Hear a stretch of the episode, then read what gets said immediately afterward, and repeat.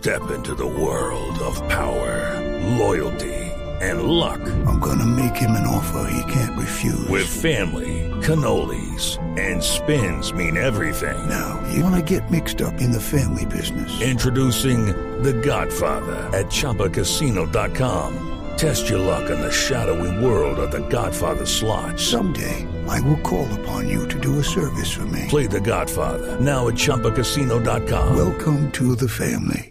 Purchase necessary. VGW Group. Void where prohibited by law. 18 plus. Terms and conditions apply. Mucha tensión en el departamento del Cauca. Denuncian que la fuerza pública en las últimas horas retuvo a una ambulancia que trasladaba de urgencia a una persona con un impacto de bala. La situación eh, que conllevó a que falleciera al no ser intervenida a tiempo esta persona. Más detalles con François Martínez desde Cali. El caso ocurrió en Corinto Norte del Cauca. Gilberto Gaviria, de 45 años, resultó herido por un impacto de bala en extrañas circunstancias.